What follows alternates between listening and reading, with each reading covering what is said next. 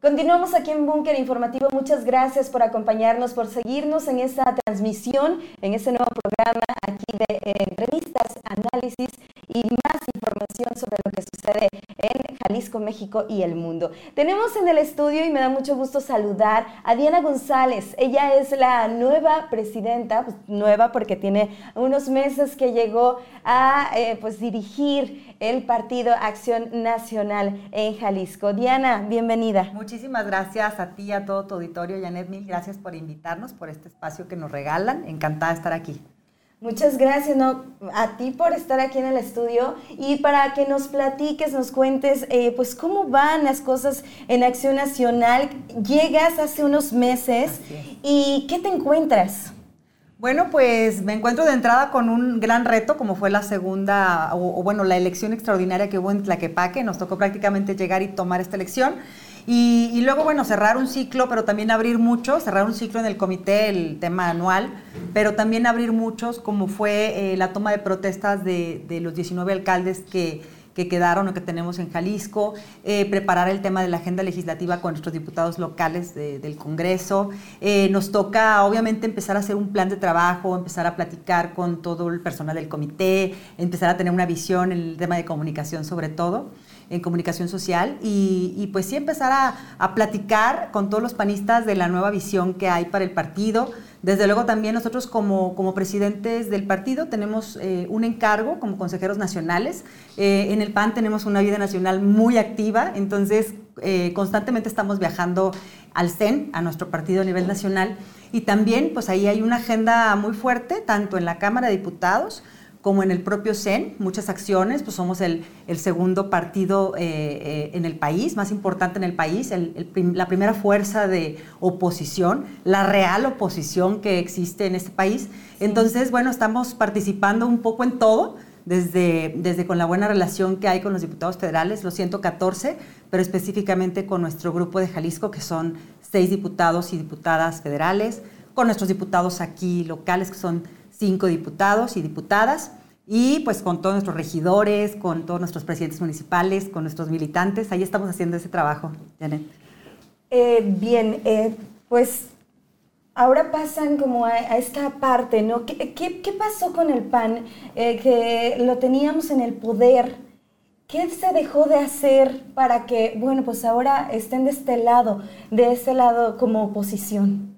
Pues yo creo que tenemos que aceptar que cometimos grandes errores. El más importante, el, más grave error fue que nos, nos alejamos de las causas ciudadanas, y hay que decirlo.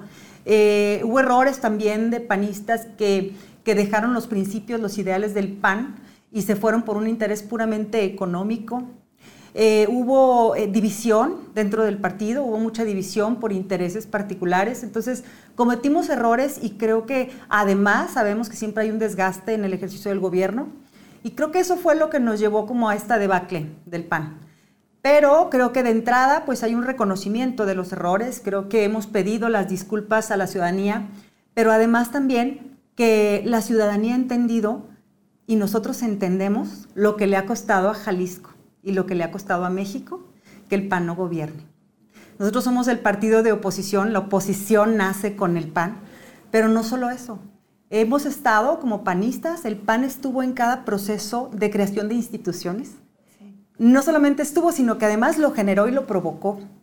Todas las instituciones en México no tendrían historia o, toda su historia está vinculada con el PAN eh, el respeto a los derechos humanos, el fortalecimiento de los derechos humanos, no, no, tienen una historia alejada del PAN, sino cada uno de ellos también estuvo el PAN ahí exigiéndolo y pidiéndolo desde la oposición. Entonces, en resumen, no hay una vida democrática en México que se pudiera entender sin el PAN. Y esa responsabilidad que tenemos de manera histórica, creo que tenemos que entenderla y además tenemos que transmitírsela, porque mucha gente no sabe o recuerda al PAN cuando fue gobierno, pero no recuerda, no recuerda eh, o no sabe cómo fuimos como oposición, precisamente. Entonces, es importante que retomemos esa gran responsabilidad por lo que estamos viendo que le está ocurriendo a nuestro Estado y a nuestro país. Al país. Estamos en un momento eh, verdaderamente complicado de crisis en muchos sentidos, ¿no? Eh, empezamos con el tema sanitario, el tema económico, Y, bueno, en muchos aspectos, el tema político también. Eh, regresar los valores, yo creo que también la gente pues está pidiendo regresar justamente esos valores para recuperar una parte de lo que, lo que se tenía antes, lo que éramos antes como país, como Estado. Sí, claro. Yo a veces les digo, eh, hace poquito me pasó una experiencia, les platico, que llegan unos chavos de eh, estudiantes de Derecho de la Universidad de Guadalajara, llegan a la oficina y me piden que los acompañen en una clase. Les toca, les toca exponer el partido del PAN como tal. Y me dicen, oye, nos gustaría que nos acompañen y nos platiques un poco de tu experiencia como presidenta del partido. Entonces voy a este salón de clases con algunos 25 alumnos y, fue muy padre porque se abrió un diálogo, aparte de varias preguntas que me hicieron, me decían, oye, es que, a ver, dicen que el pan es mocho. ¿no? Y se me hizo muy padre, muy simpático que los chavos tuvieran esta confianza de preguntármelo. Le dije, mira, tú eres estudiante de Derecho. La verdad es que todos somos pecadores medianos, ¿no? Como, como dicen, y hay que hablarlo claro. Sin embargo, eh, debemos aspirar a la virtud debemos aspirar a la moral y a la ética. ¿O a poco tú quisieras o contratarías un abogado que no se acerque a la moral y a la ética o que no tenga esos principios? ¿O te gustaría que un médico eh, te, operara este, si no tiene moral y no tiene ética? ¿no? O sea, en general lo deseable es que tendamos a estos principios. ¿Que nos vamos a equivocar 100 veces? Pues sí, porque somos seres humanos, pero tenemos que tener principios y eso es lo que tiene Acción Nacional, tiene principios. Y me dicen, oye, este, el tema de la familia, nosotros creemos en el respeto a la dignidad humana y creemos en las familias buenas que quieren contribuir para una mejor sociedad y quieren contribuir para formar a buenos ciudadanos. Eso es en lo que creemos. La forma de organización de las familias pues depende de lo que cada quien decida. Y lo que sí defendemos, y está en nuestros principios, porque estamos en contra de la violencia y de la muerte, es la vida desde la concepción. Pero no es una idea política, o vaya, no es ideología de género, que como su nombre lo dice, son ideas. Nosotros hablamos de ciencia. La ciencia es quien determina dónde empieza la vida no nosotros, los políticos. Los políticos no debemos de, definir eso. Y es algo tan importante que, por ejemplo, en Baja California había por ahí una iniciativa para decir, en los casos de violación a mujeres, se puede abortar al, bebé, al producto, hasta, hasta antes del parto. En cualquier momento antes del parto. O sea, imagínate si estás hablando de un bebé de nueve meses, de ocho meses, de siete meses, antes del parto. bueno, entonces, ¿dónde ¿Dónde empieza la vida? Que ustedes platiquen con sus compañeros que están estudiando medicina y ellos que les platiquen dónde empieza la vida. Entonces le digo, nada más es un concepto y ese sí es uno de los principios del PAN. Nadie puede decirse panista si promueve el aborto, por ejemplo, nadie lo puede decir. Los panistas promovemos la vida, pero no solamente la vida desde la concepción. Queremos una vida con derechos humanos, queremos una vida libre de violencia, Queremos una vida en donde haya educación, alimentación, formación para los niños. Queremos que haya una buena vida para las personas. O sea, realmente promovemos la vida de mil maneras. Entonces, claro que lo que tú dices es muy importante. Yo creo que la mayoría de la mayoría, sino es que el resto de partidos no tienen estos principios que sí tiene Acción Nacional y lejos de avergonzarnos de ellos o de esconderlos o tratar de caerle bien a todo el mundo, eh, tenemos que levantarlos con mucho orgullo y respetando las ideas de los demás, pero sí levantar con mucho orgullo lo que nosotros somos, las banderas de lo que el PAN es. Y es un partido con ideología y con principios. Sí, justo esa ideología que los caracteriza y que, bueno, pues lo han mantenido, ¿no? A lo largo de, eh, pues, los años del Partido Acción Nacional. Y bien, eh, ¿qué sigue? ¿Qué viene este 2022? ¿Cuáles son los retos, los desafíos también de cara al 2024? Sí, claro, nosotros pues, de entrada es ese entendimiento, que ya estamos en una gran eh, carrera, que es hacia el 2024 que la verdad es que lo que le está ocurriendo al país nos responsabiliza de una forma mucho más eh, fuerte a todos, nos tiene que responsabilizar a todos los que estamos en política y a todos los ciudadanos eh, para cambiar nuestro país. Porque lo que le sucede hoy al país, así como lo que le sucedió en, los tiempos de, del PRI eh, rancio y del PRI que que iba en contra de, los ciudadanos, que les callaba la voz a los periodistas, eh, ese PRI donde no había democracia, en donde él mismo eh, medía y, hacía las elecciones desde el gobierno. Pues esas repercusiones corrieron durante muchos años para, para los mexicanos.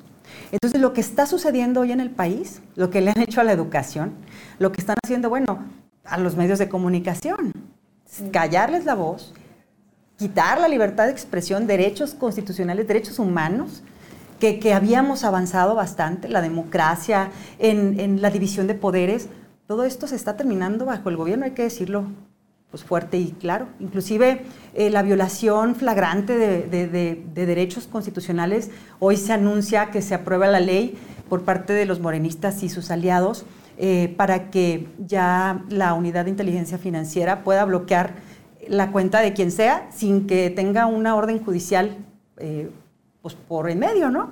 Es decir, ya no hay principio de presunción de inocencia, basta con que, literal, con que desde la unidad de inteligencia financiera digan, te acuso, y ya, sin tener que probarlo, sin tener que hacer ningún procedimiento, en automático te pueden congelar tus cuentas bancarias. Es algo muy grave. Vemos que se están violando varias, varias este, leyes, está violando la constitución de diferentes maneras, ¿no? Sí, así es. Digo, en ese y en muchísimos casos, ¿no? Por ejemplo, en los ataques pasados que hubo del presidente en contra de, de Loret, bueno, yo creo que violó como 10 principios constitucionales en una sola conferencia mañanera, ¿no? Entonces está usando el uso de información para, para fines personales, para venganzas eh, personales. El uso de la ley como mejor te convenga es algo muy grave. A veces creemos que las instituciones, pues, ¿qué es eso?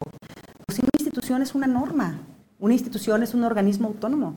Son aquellos que te garantizan tener un trato igual y que una autoridad no vaya a actuar eh, aprovechándose de sus facultades y de su poder para ir en contra de quien quiera, quien le caiga mal o quien no esté de acuerdo con sus ideas.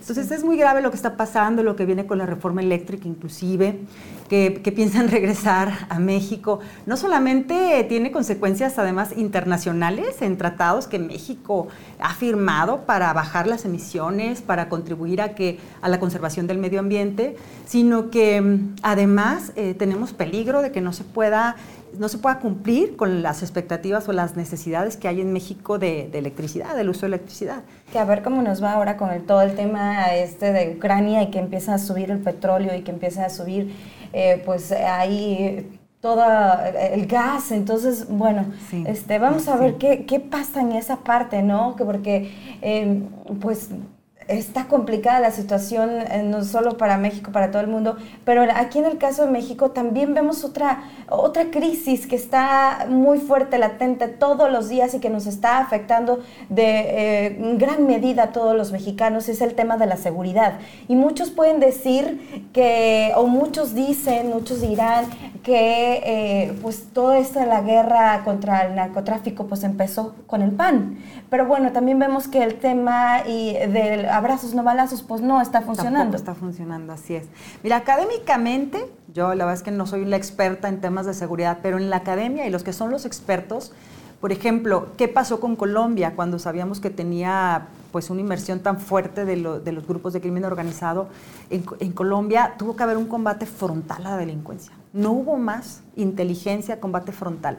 Desafortunadamente, y por eso nuevamente lo digo, a ver, eh, la seguridad tiene que ver con muchísimos factores, desde las brechas de desigualdad, desde el tema de la educación, eh, la falta de oportunidades, tiene que ver con, muchísimos aspectos sociales, pero definitivamente pues tienes que precisamente encarar el tema de la seguridad desde diferentes perspectivas.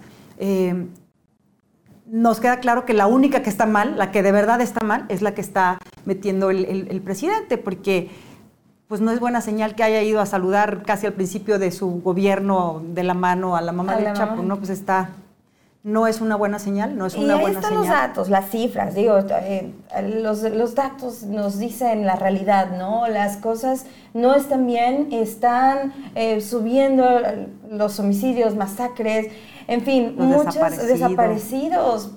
Pues bueno, es una, una situación ahí eh, bastante complicada eh, lo que se vive pues en el país. Y, bueno, Diana, preguntarte, eh, ¿vas a estar haciendo recorridos aquí en Jalisco? ya los hacen, ya los vienen haciendo desde mucho antes. ¿Cómo va a ser la agenda aquí en Jalisco del PAN? Sí, bueno, vamos a iniciar, justo hoy iniciamos con una distrital en el Distrito 2, vamos que se reúnen los, municipios que abarcan el Distrito 2, nos reunimos en Lagos, eh, para abarcar un poquito más rápido, digamos, lo que es todo el Estado llegar más fácil a las estructuras del PAN, los comités directivos municipales, los regidores de oposición, los alcaldes con sus regidores. Entonces, poder llegar a, estos núcleos de las estructuras panistas, tratar de decirles qué es lo que sigue o qué es lo que viene para el PAN, tratar de invitarlos precisamente a que eh, hagan este contacto ciudadano, donde tenemos alcaldías, pues que hagan esos gobiernos, buenos gobiernos que el PAN sabe hacer, que se note que, cuando hay gobiernos del PAN realmente nos va mejor en muchos sentidos, y donde no los hay, pues que vayan con la ciudadanía y, lo digan fuerte y claro, y haya una conciencia de lo que está pasando. Lo que está pasando, lo que nos ha pasado en el Estado desde que el PAN no gobierna, lo que nos ha pasado en el país desde que el PAN no gobierna, y que, haya esa complicidad entre el ciudadano y entre quienes somos panistas de que queremos un país mejor, que no nos cansemos de luchar por un país mejor para todos nuestros niños, para todos nuestros hijos, eh, que vayamos con todo. Yo creo que hoy son tiempos de luchar. Nuevamente estamos en esa coyuntura histórica en donde nuevamente, insisto, tenemos que eh, ir con todo nuestro espíritu, con todas nuestras ganas a rescatar a nuestro país. Tenemos que rescatar a Jalisco y tenemos que rescatar nuestro país. ¿Cómo lo reciben en los municipios? Hay pues cierta eh, la gente, a lo mejor un poco de desconfianza, ¿no? Allá hacia las instituciones, hacia los partidos también, y eh, pues es parte de todo esto que estamos hablando. Sí, bueno, tenemos que entender una realidad mundial. La verdad es que no solamente en México, sino en todo el mundo, eh, los partidos políticos pues han perdido como mucha credibilidad. la gente de entrada, además, que a veces eso puede ser hasta una, un plan macabro de, alguien, el hecho de no educar a los niños, a las personas, en, civismo. A ver, es importantísimo que la gente se involucre en política. Escuchamos en todas partes que la gente dice, no, a mí no me gusta la política. No, pues es más, ¿cuántas veces escuchamos a nuestros vecinos, a nuestros familiares que dicen, no, yo no voy a votar, a mí no me gusta votar, porque no hay ninguno a cual irle? ¿No sabes qué? Es que, es que tenemos que interesarnos en política. Tenemos que interesarnos porque de eso depende la educación que se le, van a dar se le va a dar a tus hijos, de eso depende las oportunidades de empleo que vas a tener, cómo le va a ir a tu negocio, cuáles son las políticas públicas que se van a aplicar para ti como persona, como ciudadano, cuánto va a costar el peso contra el dólar. O sea, de las decisiones del gobierno depende cómo te va a ir a ti en lo económico, en la seguridad pública, ya lo estamos viendo y en general, ¿no? Si vas a hacer un, trámite, pues, todo tiene que ver con la vida pública. Entonces, hay que interesarnos en la política y ahí sí es una responsabilidad de todos los ciudadanos, de todos los mexicanos, no solamente de los partidos. Y además entender que los partidos, aunque muchos dicen, oye, pues ¿de qué sirve? Pues sirven de muchísimo. Son los partidos políticos son las instituciones que te van a poner a ti, ciudadano, a las personas que te van a gobernar durante los próximos tres años o los próximos seis años y que de ellos va a depender cómo va a ser tu vida, cómo va a ser tu futuro, cómo van a ser tus ingresos, cuál calidad de vida vas a tener. así de importantes son los partidos políticos. Entonces, mejor hay que meternos y hay que exigir que haya buenos candidatos. Sí. Veremos un PAN renovado en Jalisco entonces. Esperemos que sí, claro que sí, a eso vamos. Las mujeres también ahí, eh, pues ya liderando, ¿no? Hay varios, varias mujeres, eh, varios liderazgos de, mujeres importantes que están, jóvenes también, y bueno, pues el apoyo también a, esta, a este sector. Creo que tenemos tenemos mucho que aportar a la sociedad, tenemos mucho que decir y además tenemos esa sensibilidad y esa pasión las mujeres estamos dispuestas siempre a todo por cuidar a nuestras familias, por proteger a nuestras familias y creo que eso lo vamos a, imponer también en la vida pública.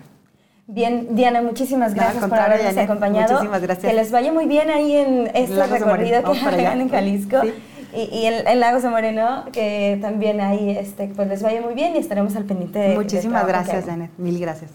Gracias, a todos. Ella es Diana González, es la dirigente estatal del Partido Acción Nacional en Jalisco. Y bueno, pues ya hablamos y platicamos de lo que viene para el PAN estos próximos años y bueno, pues esperamos ver un PAN renovado. Gracias, eh, gracias Diana, gracias, Tony por la producción y gracias principalmente a ustedes por el favor de su atención. Nos vemos el día de mañana con más información aquí en Búnker Informativo.